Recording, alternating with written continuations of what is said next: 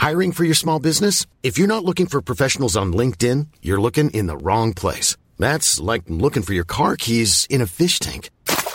LinkedIn helps you hire professionals you can't find anywhere else, even those who aren't actively searching for a new job but might be open to the perfect role. In a given month, over 70% of LinkedIn users don't even visit other leading job sites. So start looking in the right place. With LinkedIn, you can hire professionals like a professional. Post your free job on linkedin.com slash spoken today. O dia em que Deus rasgou o véu para entrarmos, e rasgou a terra para sairmos. Efésios capítulos 1 e 2. Comentário de Mário Persona. O texto original da Bíblia não tem divisão em capítulos e versículos. E embora isso nos ajude a localizar passagens, a marcar o início de uma leitura, o fim de uma leitura, eh, nós perdemos alguma coisa quando nós nos limitamos às divisões de capítulos e mesmo às divisões de versículos. Porque quando nós nos lembramos que isso aqui é uma carta, e eu acho que aqui nunca alguém escreveu uma carta para uma outra pessoa dividindo a carta em capítulos, né? Ó, oh, agora eu vou falar de tal assunto, colocar um subtítulo para continuar aquele pedaço da carta. Ninguém faz isso, porque a carta é corrida. E uma coisa tem a ver com outra. Existem ligações entre, entre as palavras, entre as coisas que são ditas, entre as sentenças. E é o caso aqui. Eu estava pensando, um exemplo que eu gosto de usar é o daquela adolescente de uma cidade do interior, que todo mundo diz que ela é muito bonita, que ela é muito, muito formosa e tudo mais, e aí ela participa de um concurso na cidade, um concurso de Miss, e ela ganha Miss Cidade, Miss Festa da Uva, Miss Festa do Abacaxi ou qualquer coisa, qualquer coisa assim, que é muito comum em cidades do interior. Aí é, o pai dela fica tão animado que vende lá uns bois e manda a menina para Nova York, para ela tentar sorte na maior agência de modelos lá de Nova York. Então a menina chega na agência de modelos, entra na recepção, e quando ela entra na recepção, ela vê todas as modelos que estão ali aguardando para serem uh, entrevistadas. As meninas mais belas do mundo estão todas ali naquela recepção para serem entrevistadas. Então aquela garota do interior que era Miss na sua cidade vira as costas e volta para sua para sua cidade, porque ela levou um choque tão grande que ela descobriu que ela não é tão linda assim. Ela é linda lá na cidade dela, mas dali para fora não é a mesma coisa. A concorrência é muito grande. o pai perdeu os bois que ele vendeu, não valeu a pena, porque a concorrência era muito grande. E quando nós lemos o capítulo 1 de Efésios, e aí entramos no capítulo 2 de Efésios, eu creio que o Espírito Santo quer nos mostrar aqui um contraste muito grande. Porque através do contraste nós vamos valorizar ainda mais aquilo que Cristo é, aquilo que Cristo fez e aquilo que nós, depois que cremos em Cristo, temos nele. Então, quando nós vamos lá para o capítulo 1, nós encontramos no final de Efésios 1, fala assim, uh, versículo 18: Tendo iluminados os olhos do vosso entendimento, para que saibais qual seja a esperança da sua vocação e quais as riquezas da glória da sua herança nos santos, e qual a sobreexcelente grandeza do seu poder sobre nós, os que cremos, segundo a operação da força do seu poder que manifestou em Cristo, ressuscitando-o dos mortos e pondo-o à direita nos céus, à sua direita nos céus. No capítulo 2, ele vai agora explicar como um ser humano pode chegar nessa posição tão bendita, tão elevada, que Deus quer nos colocar. Mas ele continua no versículo 21 dizendo assim: acima de todo principado, esse é Cristo agora, e poder, e potestade e domínio, e de todo nome que se nomeia, não só neste século, mas também no vindouro. E sujeitou todas as coisas a seus pés, e sobre todas as coisas o constituiu como cabeça da igreja, que é o seu corpo, a plenitude daquele que cumpre tudo em todos. Uma, uma palavra aqui chama atenção. Acima de todo nome que se nomeia. Todo nome que se nomeia. Ou seja, não existe nada nem ninguém que possa se comparar a Cristo. Ele está acima de todo nome que se nomeia. Não existe, uh, não existe nenhuma competição com ele. Diante dele não há competição. Ninguém pode dizer assim, ah, eu estou quase lá, eu sou quase como Jesus. Não. Porque ele está acima de todo nome que se nomeia. E depois de colocar isso, e quando nós vamos lá em Filipenses, por exemplo, e é importante a gente ler capítulo 2 de Filipenses, nós vamos entender um pouco mais de quem é esse Jesus. Quando ele fala no versículo 5, de sorte que haja em vós o mesmo sentimento que houve também em Cristo Jesus, que sendo em forma de Deus, não teve por usurpação ser igual a Deus. O que isso quer dizer? Que ele era Deus, ele é Deus, ele sempre foi Deus. Ele habitou na eternidade sempre como Deus, como Filho de Deus, Deus Filho junto com Deus Espírito Santo e Deus Pai. E ele nunca deixou de ser Deus. Na realidade, ele nem quis usurpar essa, uh, essa condição de Deus, essa posição e condição de Deus, quando ele veio à Terra. Como que diz, para levar vantagem por ser o Filho de Deus. Ele nunca deixou de ser divino, mesmo enquanto estava aqui no mundo, escondido debaixo de um manto de peles de texugo, que eu acho que é a, a figura que é usada na arca, né? me parece que é de animais marinhos, uh, uma, uma pele feia, que cobria a arca da aliança quando ela vagava pelo deserto, levava, levada no, nos ombros, uh, ela era escondida, ela era feia por fora. Ela, ela não tinha nenhuma beleza por fora. E ele também, como fala Isaías 53, não tinha aparência nem formosura mas ali dentro era, era Deus, a divindade estava ali. Ele não usou de maneira nenhuma de, dessa, dessa divindade sua, que lhe pertencia, uh, para usurpou isso, como fala aqui. Não teve por usurpação o fato de ser igual a Deus. Não, não sequestrou para si o fato de ser Deus para levar alguma vantagem nesse mundo. Tanto é que ele nunca fez milagres para si mesmo, ele fazia, ele fazia os milagres para ajudar alguém.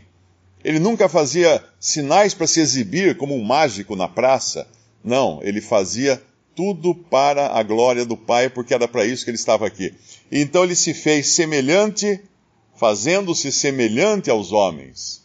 Não diz que ele, ele se fez igual aos homens porque ele era sem pecado. Ainda que na sua encarnação, ainda que na sua uh, vivendo aqui como homem, tendo sido feito carne, tendo se feito carne por nós, ele não jamais teve pecado. Ele não tinha pecado, ele não podia sequer pecar. Ele não era tentado pelo pecado, porque ele não tinha resposta dentro de si para responder a uma tentação pecaminosa. Não tinha. E quando alguém duvida disso, a pergunta que eu costumo fazer é a seguinte: tá bom, então vamos super, supor que ele, que ele pecasse. O que aconteceria então? Deus teria pecado. E aí? Qual a solução para isso? Não teria solução. Então é simplesmente uma alternativa que não pode existir. Então ele era e sempre foi sem pecado. E quando fala que achado na forma de homem, humilhou-se a si mesmo, versículo 8, sendo obediente até a morte e morte de cruz. Mas o versículo 7, um pouco antes, aniquilou-se a si mesmo, tomando a forma de servo. Não diz que ele se transformou num servo, porque ele sempre foi Deus, filho, mas ele assumiu a forma de servo, vestiu a roupagem de um servo, passou a atuar como um servo aqui no mundo. Então, esse é o Senhor o nome que está acima de todo nome e que depois continua no na nossa passagem de Filipenses, pelo que também Deus o exaltou soberanamente e lhe deu um nome que é sobre todo nome. Mais uma vez aqui o nome que é sobre todo nome. Não há nome mais maravilhoso, não há nome maior do que Jesus. Lá em Isaías fala, ele, ele é chamado de, de, de maravilhoso, uh, Pai da eternidade, Deus forte, ele tem uma série de títulos associados à sua pessoa. porque não há outro nome acima do nome de Jesus. Para que ao nome de Jesus, o versículo 10, se dobre todo o joelho dos que estão nos céus e na terra e debaixo da terra, e toda língua confesse que Jesus Cristo é o Senhor, para a glória de Deus Pai. Agora, voltando ao nosso capítulo lá de Efésios, Efésios 1, nós vimos a, a altura em que está Cristo, a altura de onde desceu Jesus, aquele que, que sendo Deus se fez carne, aquele que veio dos mais altos céus até esse mundo. Então, tendo determinado, vamos dizer assim, toda essa formosura, todo esse poder, toda essa, essa, essa preciosidade que é Cristo, aí nós entramos no, no capítulo 2, que não teria essa divisão na carta que Paulo escreveu, porque aí ele vai jogar o contraste. O contraste, ele vai falar assim: olha, gente, isso aqui é Cristo. Agora, isso aqui é o homem. Quem é o homem? Mortos em ofensas e pecados, o primeiro versículo do capítulo 2. Esse é o homem. Aquele é Cristo. Esse é o homem em que noutro tempo andaste segundo o curso desse mundo, segundo o príncipe das potestades do ar, o, o espírito que agora opera nos filhos da desobediência, entre os quais todos nós também antes andávamos nos desejos da nossa carne, fazendo a vontade da carne e dos pensamentos, e éramos por natureza filhos da ira, como os outros também. Então isso aqui, ele, ele cria um contraste tão grande que é, que é o mesmo contraste, ou os mesmos adjetivos, a mesma descrição que Paulo traz em Romanos capítulo 1, quando ele descreve o ser humano no versículo 18, porque do céu se manifesta a ira de Deus sobre toda impiedade e injustiça dos homens que detêm a verdade e injustiça. Porquanto que de Deus se pode conhecer nele se, manifesta, porque Deus o manifestou. E, e, porque as suas coisas invisíveis desde a criação do mundo, tanto o seu eterno poder como a sua divindade, se entendem e claramente se veem pelas coisas que estão criadas para que eles fiquem inexcusáveis. Porquanto, tendo conhecido a Deus, não o glorificaram como Deus, nem lhe deram graças, antes em seus discursos ou em seus raciocínios se desvaneceram, e o seu coração insensato se obscureceu, dizendo-se sábios, tornaram-se loucos, e mudaram a glória do Deus incorruptível em semelhança da imagem de homem corruptível. Esse é o homem, esse é o currículo do homem. E quando nós vemos a diferença entre quem é Cristo e quem é o homem, morto em ofensas e pecados, aí nós vemos a grande bobagem de Adão e Eva no jardim do Éden, quando eles acreditaram que poderiam ser como Deus. Porque foi essa a promessa mentirosa que Satanás fez: sereis como Deus, conhecedores do bem e do mal. E naquele momento, os olhos deles brilharam, o seu coração se encheu de orgulho, e eles pensaram: Uau, podemos ser como Deus? Não precisamos mais de Deus, podemos nós mesmos dirigir o nosso destino. Pobre Adão, pobre Eva, não sabiam a distância que eles estavam de Deus, do verdadeiro Deus. E aqui nós vemos essa distância, do capítulo 1 de Efésios para o capítulo 2 de Efésios. Um, aquele que é acima de todas as coisas, cujo nome está acima de todo nome.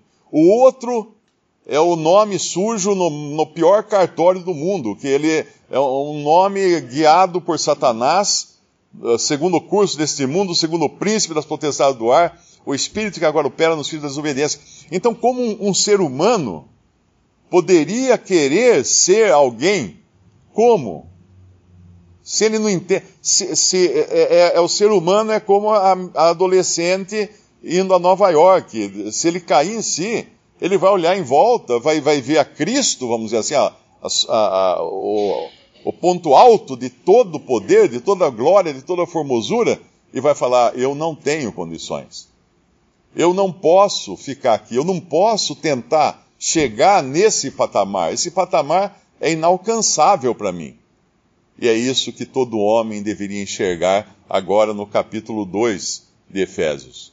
Todo homem precisa, todo ser humano precisa ver a sua pequenez antes de apreciar a sublimidade de Cristo. Porque é só quando nós entendemos essa nossa condição de perdidos, de totalmente perdidos, de dirigidos, de fantoches do diabo, porque cada homem, cada ser humano é um fantoche de Satanás. É o que está escrito aqui. Andastes segundo o curso deste mundo, ou seja, a opinião pública, a moda e etc., segundo o príncipe das potestades do ar, ou seja, quem guia, quem mexe os barbantinhos, é o príncipe das potestades do ar. Quem é o príncipe das potestades do ar? É Satanás.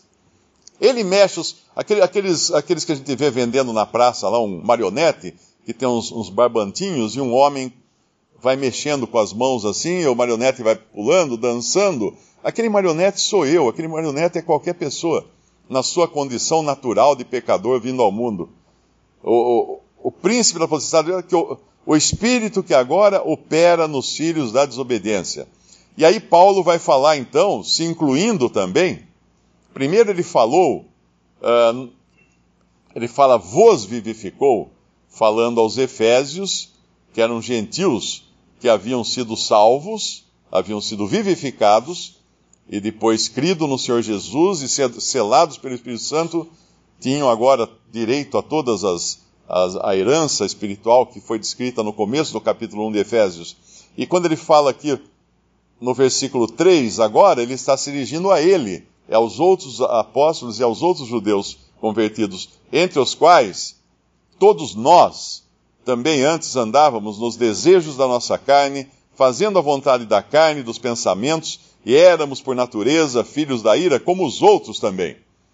Então ele está deixando muito claro que, apesar de ser judeu, de ter nascido judeu, e o judeu tinha uma, um orgulho muito grande da posição que ele tinha recebido de Deus, eles chamavam os gentios de cães.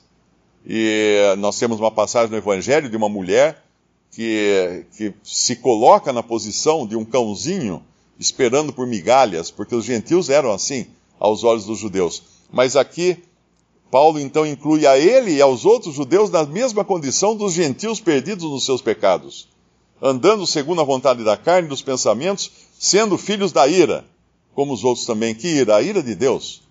Porque a ira de Deus se reserva para todo homem pecador. Deus vai ter que julgar o pecado, Deus vai ter que condenar o pecador impenitente, aquele que não foi salvo por Cristo.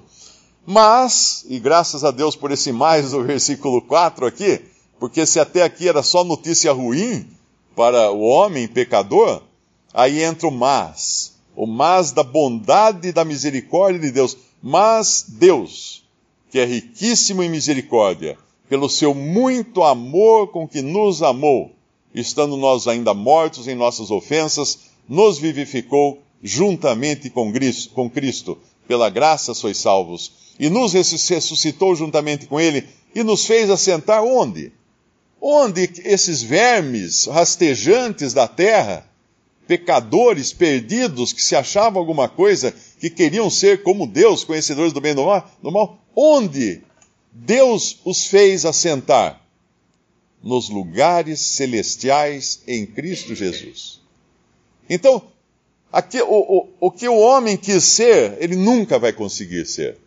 O que Jesus nunca foi, homem, ele veio ser homem. Ele se fez carne aqui nesse mundo por nós. Aquilo que o homem desejava chegar aos píncaros do, do, do céu, ele jamais chegaria e jamais chegará por si mesmo. E aquilo que era uma coisa totalmente insólita para o Filho de Deus se fazer carne e se fazer servo e habitar aqui neste mundo como agindo como um servo, sofrendo como um homem, ele fez isso. Ele fez para quê? Para nos pegar daqui e nos levar para lá. Nos levar para o seu lugar de origem. Aquilo que o homem não pode, Deus fez. Deus faz. Para mostrar nos séculos vindouros versículo 7, as abundantes riquezas da sua graça pela sua benignidade para conosco, em Cristo Jesus. Então, quando Deus nos salva, quando Cristo nos salva pela fé em Cristo Jesus, e no versículo 8 vai dizer que é pela graça, que não é de nós, que é dom de Deus, que não vem de obras para que ninguém se glorie, quando diz aqui que Deus nos, nos fez isso, nos faz isso pela fé em Cristo, é com um propósito o propósito de nos elevar a um lugar aonde nós jamais chegaríamos de nós mesmos. Então a, a, a intenção de Deus é a melhor que existe. E somente alguém muito surdo, muito cego, muito tolo poderia uh, negligenciar isso. De, de, deixar passar batido isso. Que Cristo veio ao mundo para nos levar ao céu. A gente sempre pensa, fala assim: ah, tá bom, eu vou para o céu, mas uh, o que é isso? É ir para o lugar de onde Cristo desceu. É ir para o lugar da companhia de, de, de Cristo. E não só da companhia de Cristo, mas estar no lugar da, da aceitação que o Pai tem pelo Filho. E é um lugar que é acima dos anjos. Acima dos anjos. Porque Deus nos quer no, em Cristo agora. Quando cremos em Cristo, somos colocados nele, aos olhos de Deus. Um lugar de aceitação como nenhuma outra criatura jamais teve. Eh, junto à presença do Pai, em Cristo. Totalmente aceitos por, por Deus em Cristo. A obra de Cristo envolve uh, a, a, eliminação de barreiras e, Mateus nos fala disso. E é interessante essas barreiras. Uma fala justamente dessa separação que havia entre o homem e Deus e que foi tirada, foi rasgada.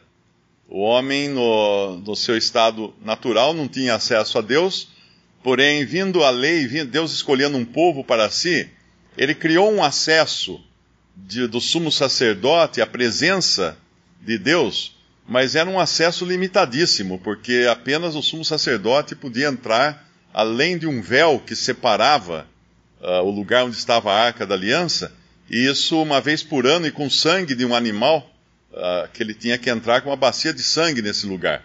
O cidadão comum não podia, o judeu comum não podia fazer isso. Então, lá quando o Senhor morre, Mateus descreve três barreiras que foram eliminadas pela morte do Senhor Jesus na cruz o sacrifício dele na cruz. Mateus capítulo 27, versículo 50. E é esse esse acesso que Deus criou para todo aquele que crê em Cristo agora como seu Salvador, sem impedimento algum, nem mesmo um impedimento de, de sua natu naturalidade, da sua, da sua origem como judeu ou gentil, sem impedimento, sem diferença de raça. Uh, capítulo 27 de Mateus, versículo 50. E Je Jesus, clamando outra vez com grande voz, entregou o Espírito. E eis que o véu do templo se rasgou em dois, de alto a baixo. Essa foi a primeira separação que Deus eliminou para que o homem pudesse entrar agora para adorar na presença de Deus. O véu do templo separava o homem de Deus, separava o homem comum de poder entrar para adorar a Deus. E o véu do templo não foi, não foi rasgado de baixo para cima. Não foram os homens que pegaram uma tesoura e cortaram o véu de baixo para cima. O véu, na verdade, era uma grande cortina, não era uma, não era uma coisa levinha, era uma cortina grande que separava dois ambientes. Mas Deus separou de cima para baixo se rasgou em dois de alto a baixo, de Deus para os homens. Essa foi a primeira separação que Deus eliminou com a morte de Cristo, na hora que ele deu o brado final, uh, quando ele, ele, com grande voz, entregou o seu espírito. Mas aí nós vemos uma outra, uma outra coisa que acontece também naquele momento. E tremeu a terra, e fenderam-se as pedras, e abriram-se os sepulcros. Isso aqui é uma coisa também que aconteceu sem mãos humanas. Sem mãos humanas. Alguém poderia continuar lendo e falar assim: não, mas quando Jesus ressuscitou a Lázaro, uh, ele também tirou Lázaro do sepulcro, sim, mas, mas veja que tinha ali a, a ajuda de homens para inclusive desenrolar Lázaro da, das vestes dele, das vestes da sua mortalha. Uh, e eu acredito que alguém abriu também o sepulcro, porque não fala que o Senhor Jesus tenha aberto o sepulcro. Ah, ele ressuscitou a Lázaro, mas ressuscitou Lázaro para que ele morresse de novo. Então, se por um lado Deus eliminou a separação que havia entre Deus e os homens, que era o véu, que não permitia que o homem entrasse na presença de Deus para adorá-lo, por outro lado, Deus faz a terra tremer e abre os sepulcros. Porque um dia Deus vai fazer abrir os sepulcros. Deus vai fazer abrir o sepulcro, ninguém vai entender isso. Porque o sepulcro, tem um outro versículo que fala do sepulcro sendo aberto, não me lembro agora qual é, mas um dia Deus vai fazer os sepulcros se abrirem, sem mãos. Assim como a pedra do túmulo do Senhor Jesus foi removida, sem mãos. Quando Maria chegou lá com as outras mulheres, tinha sido removida a pedra. Não sabiam como, os guardas estavam dormindo. Ninguém sabia o que tinha acontecido ali, mas tinha sido removida. Foi uma obra divina a abertura daquele sepulcro, e foi uma obra divina a abertura desses sepulcros. E daí no versículo 52 fala de outra coisa que, que Cristo venceu com a sua morte, com o seu sacrifício.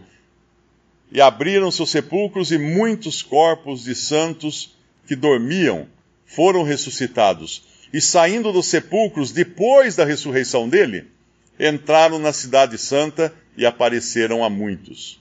É muito importante ler todas as palavrinhas dessa passagem para a gente não confundir com a ressurreição de Lázaro. Porque a ressurreição de Lázaro foi para ele morrer de novo. Nós, a Bíblia não diz o que aconteceu com esses que ressuscitaram aqui. Eu, pelo menos, não sei o que aconteceu com eles. Mas eles ressuscitaram. E eles não ressuscitaram antes de Jesus ressuscitar. Porque a Bíblia dizia que Cristo diz que Cristo é a primícia dos que dormem. Então, antes dele ressuscitar, antes dele sair da morte, do sono da morte, nenhum outro ser humano poderia ter saído. Ninguém mais poderia ter ressuscitado antes de Jesus. Por isso ele deixa, uh, Mateus deixa aqui uma ressalva no versículo 53, saindo dos sepulcros depois da ressurreição dele. Depois da ressurreição de Cristo. Antes os sepulcros foram abertos, mas ele sai do sepulcro depois da ressurreição de Cristo, não antes da ressurreição de Cristo.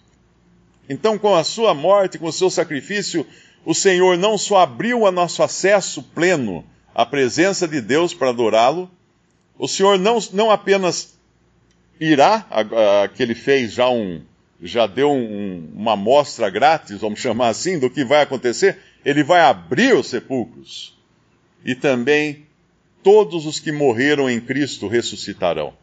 E, e disso fala 1 Tessalonicenses capítulo 4, quando fala daqueles que morreram em Cristo saindo dos seus sepulcros, saindo da morte, à semelhança de Jesus. Então, assim como Jesus veio dos céus, sendo Deus, não teve por usurpação ser igual a Deus, o Verbo se fez carne e habitou entre nós. Ele veio de lá, ele nos leva para lá. E nos leva para lá numa condição que nós jamais poderíamos imaginar, nem Adão tinha isso. Que é na condição de um corpo ressuscitado ou transformado. Um corpo à sua semelhança, como fala, não me lembro se é Colossenses ou Filipenses, que fala, eh, seremos a sua semelhança. Ah, assim como ele tomou a semelhança humana, nós teremos um corpo como o dele um corpo ressuscitado ou transformado, exceto pelas marcas da sua cruz, pelas marcas da sua morte, que permanecerão frescas eternamente. Não serão cicatrizes, como eu antes até pensava que eram cicatrizes. Não, porque cicatriz é uma ferida curada. Não, as feridas dele serão como de um cordeiro tendo sido morto. Não fala um cordeiro que foi morto, fala um cordeiro tendo sido morto. O verbo aí tem um, não lembro o nome desse tempo de verbo, mas é uma coisa como se estivesse andamento sempre e frequentemente e permanentemente. E assim vai ser o é e será para sempre o sacrifício de Cristo, a, a, frescura, o frescor do seu sacrifício e do poder da sua morte. Mas temos que lembrar sempre que não há obra de Cristo sem ressurreição.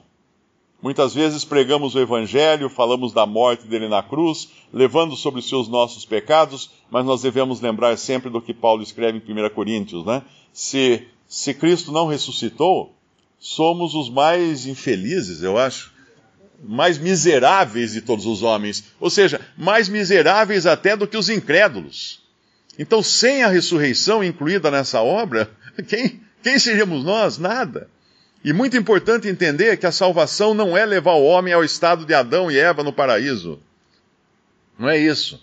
Ainda que Paulo chame de paraíso o terceiro céu, quando ele diz que foi, subiu ao terceiro céu ele fala na terceira pessoa, né? Um homem subiu ao terceiro céu, mas não é voltar à condição de Adão. Jamais. Nós estaremos em Cristo, numa condição em que homem algum jamais, teve. Nova criação. Na cruz ele terminou, encerrou a velha criação de Adão. A descendência de Adão morreu na cruz. O nosso velho homem foi ali pregado com ele na cruz do Calvário. Mas na ressurreição surge então um novo homem agora.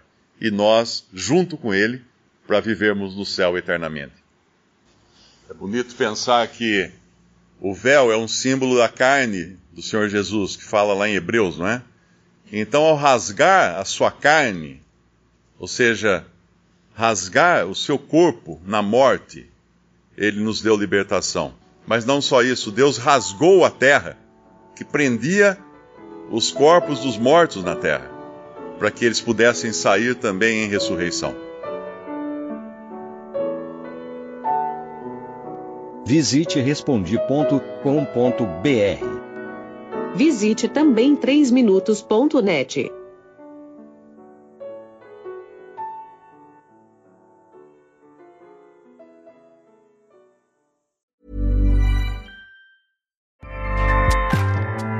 ACAST powers the world's best podcasts.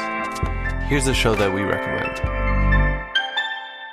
The Real Housewives is a guilty pleasure for most, but if you're looking to not feel guilty about that pleasure, tune in to Everything Iconic with me, Danny Pellegrino, where I break down all the messy moments and behind the scenes antics of Bravo's popular franchise. And on Everything Iconic, I also interview celebrity guests like Kelly Ripa, Kiki Palmer, Drew Barrymore, Cameron Diaz, and more about their guilty pleasures, their past work, and so much more. So if you're pop culture obsessed and find yourself watching way too much reality TV like me, tune in to Everything Iconic with Danny Pellegrino wherever you listen to podcasts. ACAST helps creators launch, grow, and monetize their podcasts everywhere. ACAST.com.